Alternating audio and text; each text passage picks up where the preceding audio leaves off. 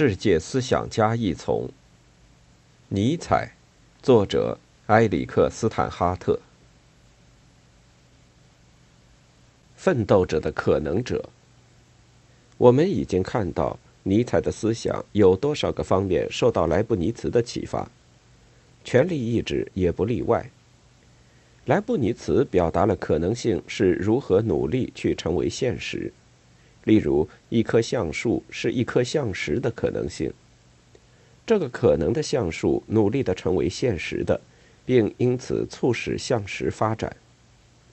这份努力是由这个可能的橡树，而非由现实的橡实完成。可能性在奋斗。莱布尼茨宣布，所有可能的事物都努力成为现实。这种争取现实存在的奋斗，就像达尔文似的为生活而奋斗。在这样的意义上，现实性是个稀少的资源，所有可能的事物都不得不为之竞争。他们不得不为现实性而竞争，是因为根据莱布尼茨，很多可能性在逻辑上是相互抵触的，并且他们不能够二者皆成为现实。如果你投一枚硬币，它头朝上或底朝上的落地都是有可能的，但不可能两面都朝上。这些可能性的每一者都排除另一者，在同一个宇宙之中，两者不能够都成为现实。所有的可能性都不排除所有的其他可能性，有些可能性包含了其他可能性，相互合作的可能性形成了为现实性而共同奋斗的集团。结果是，他们的集体奋斗比他们的单独的奋斗要强大。所有的可能性为争取现实性，既相互竞争又相互合作。所有的可能性在逻辑上而非实际上互相作用。逻辑上肯定或逻辑上否定彼此对现实性的要求。莱布尼茨断言。可能的一切事物都要求它应当存在，并且因此将存在，除非别的某种事物阻止它。而这个阻止它的某物，亦要求自身应当存在，并且和前者不相容，并且因此事物的联合体总是存在，最大数目的事物借事物的联合而存在。比如说，如果我们假定。A、B、C、D 在本质上是同等的，即是同等完美或同等的要求存在。而如果我们假定 D 与 A、B 不相容，而同时 A 和除了 D 以外的任何一方相容，在关于 B 和 C 上情况亦相同。接着而来的是排除掉 D，A、B、C 的联合体将存在，因为如果我们希望 D 存在。D 只能够和 C 共存，并且因此 C、D 的联合体将存在，而 C、D 的联合体比 A、B、C 的联合体更不完善。当莱布尼茨说事物的联合体总是存在的，因此事物的最大数目可能存在时，你能够领会到运转着的权力意志的数字版。莱布尼茨宣布可能性的任何联合的完善与否。是其谋求现实性的奋斗成功与否的尺度。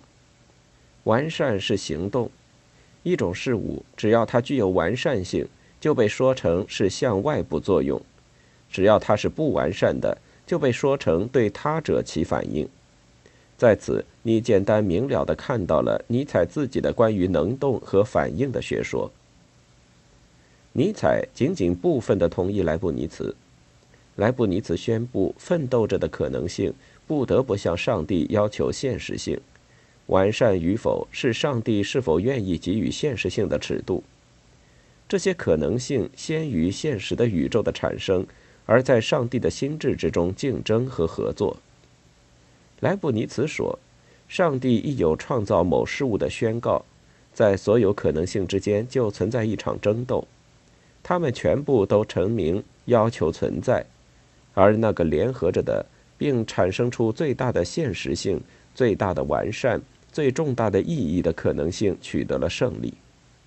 上帝评判所有的可能性，仅仅少数被精选的经上帝批准成为现实。上帝的权利被上帝的道德所限制。尼采反对这种对于可能性的现实化的道德限制。不，没有什么可能比之更强大。如果你投一枚硬币，它头朝上或底朝上落地是可能的，但不可能两面皆朝上落地。这些可能性各自都排除另一个，在一个宇宙之中不能够两者都成为现实。但如果这不是唯一的宇宙，又如何呢？对每个不同的可能性，也许会存在着一个不同的宇宙。在一个宇宙之中，这枚钱币出现为头朝上；在另一个宇宙之中，它则出现为底朝上。存在着很多可能的物理宇宙，这个原理在逻辑上不存在着任何错误。替代性的主张是没有另一个宇宙，甚至是可能的。那意味着任何别的宇宙是不可能的。如果我们的宇宙是唯一可能的宇宙，那么我们的宇宙的特性是必不可少的。我们的宇宙的自然法则，比如一等于 mc 平方，在逻辑上是必不可少的。说某个事物在逻辑上是必然的，意味着其他任何事物都导致一个矛盾。但难以看出为什么一等于 mc 三次方导致矛盾，它导致一个很不同的宇宙，但那不存在任何逻辑上的错误。莱布尼茨是严肃地发展了存在着很多可能的宇宙的观念的第一个人。任何关于某个可能的宇宙的不自相矛盾的陈述都是真实的。例如，我有三个头。对于我在其中确实有三个头的所有那些宇宙来说是真实的，但那实际上并非事实。实际上我只有一个头。莱布尼茨宣布，虽然存在着很多可能的宇宙，但是只有一个宇宙是现实的。这是尼采的权力意志不同于莱布尼茨的奋斗之处。对尼采而言，权力意志使事件所有可能的联合成为现实。并且因此现实化所有物理上可能的宇宙。莱布尼茨赞成一种极其受限制的断言：从事件的可能的联合的全体中，上帝仅仅现实化一种联合，所有其他可能的宇宙的现实性被否定了。莱布尼茨宣布，上帝所拣选的以使之现实化的这个宇宙是所有可能的宇宙中最好的。尽管这个宇宙有很多邪恶，任何其他可能的宇宙甚至会有更多邪恶。因此，上帝并不真的要对存在于这个宇宙中的邪恶负责任。没有其他可能的宇宙比这一个更好，它丝毫不会变得比这个宇宙更好。有一个像这样说的笑话：乐观主义者说这是所有可能的宇宙中最好的，悲观主义者同意。但情形是。要么就是这个宇宙，要么根本就一个宇宙也没有，并且最坏的情形是根本没有宇宙。因而，我们接受现在的一切，在这个世界之中，在这个地球上和这些对象在一起。上帝为现实化选择了一切可能的宇宙中最好的一个宇宙，这个论点意欲和解上帝全能和善良与现实邪恶的存在之间的矛盾。莱布尼茨猛烈地攻击基督教的“上帝不存在”的老论点。这老论点是这样的：上帝是良善的，并且是全能的。一位良善的存在者不愿意邪恶存在，并且不准许邪恶存在。一位全能的存在者做其想要做的无论什么，而且不准许其所不想要的无论什么发生。但是存在着邪恶，因此，要么上帝不是良善的。要么上帝不是全能的，但根据上帝是既良善又全能，因此这样的上帝不存在。莱布尼茨以一个相反的论点来攻击这个论点，这个相反的论点就是这是所有可能的宇宙中最好的。任何试图解释为什么一个善良而全能的上帝创造了一个有邪恶在其中的宇宙的辩论，都被称为神证论。尼采指责莱布尼茨实行了消极神证论，莱布尼茨的上帝否定了大部分的奋斗。对于莱布尼茨来说，所有可能性都为现实性而奋斗，但他们为之奋斗的那个现实性是古老的基督教柏拉图式的上帝，因此他们的奋斗遭遇了一个反对，一个以上帝的道德评价形式表现出来的神圣的不。上帝评判这个宇宙，并且发现除了一个，全部都和现实不配。除了一个以外，上帝对一切宇宙否定了其现实性。这个否定就是至高的不。这就是那个不，没有一个东西比这个不更强大。这个基督教柏拉图式的上帝是极端的否定性。对照之下，尼采想要一个绝对肯定的神证论。尼采的肯定的神证论不愿肯定诸如基督教的上帝那样的任何事物的现实性。没有上帝是被需要的。通过赐予他们全部的现实性，尼采的神证论。将肯定奋斗者的可能性，他们自身的神性。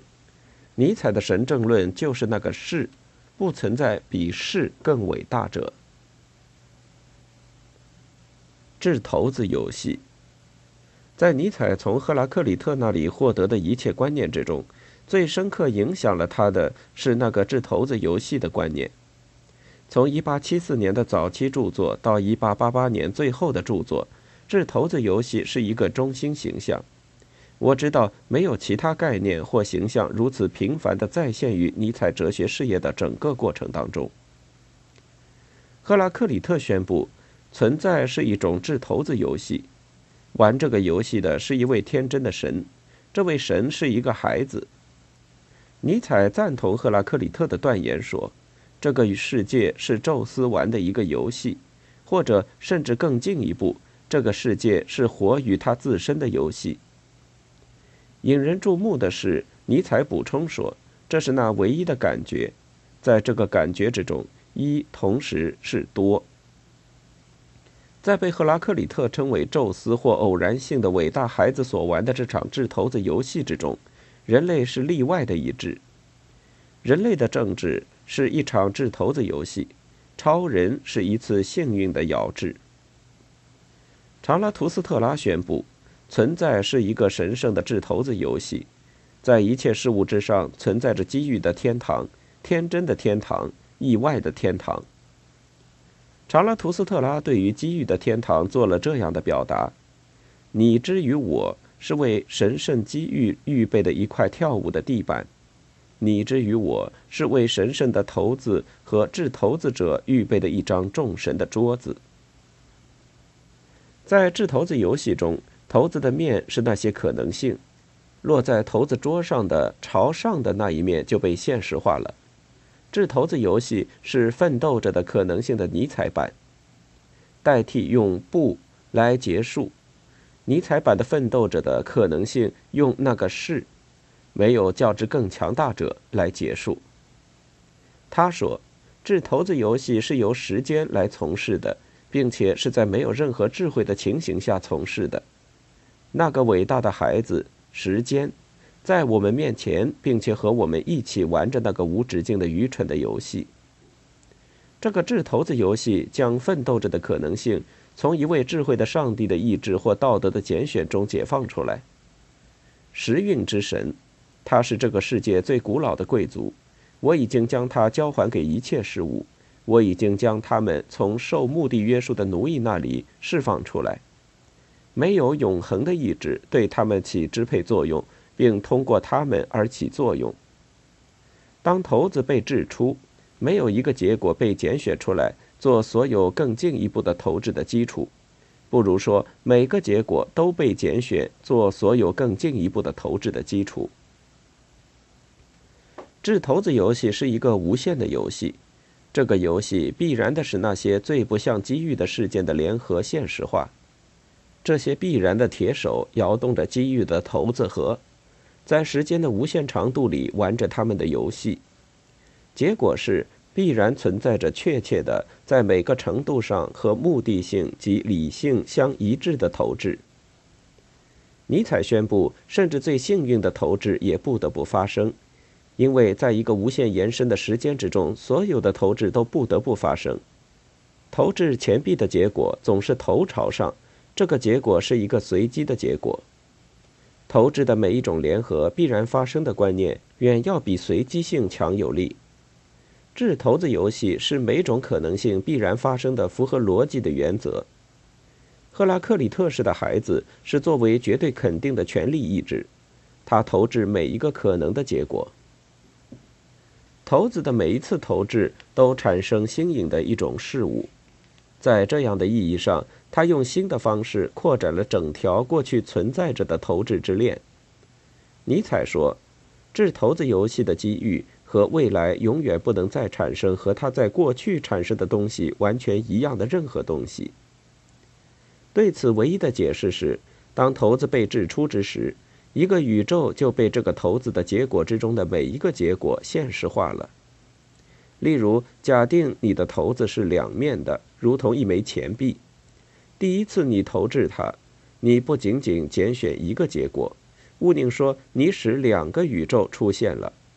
一个宇宙中，这枚钱币出现了头；在另一个宇宙中，它出现了底。每个宇宙都是可能的，在这些宇宙的每一个中，你都再次投掷这个骰子。现在就存在着四个宇宙，在这些宇宙的每一个之中，你再次投掷，以此得到了八个宇宙。对投掷的每个可能的结果来说，一定存在着一个宇宙，其历史符合那个结果。没有结果被排除在可能性之外。对于尼采，没有结果被排除在现实化之外。权力意志无限制的投掷骰子，它投掷一切可能的结果，这些结果无限延伸进过去和未来。投掷的所有可能的结果。为现实化而奋斗并达到它。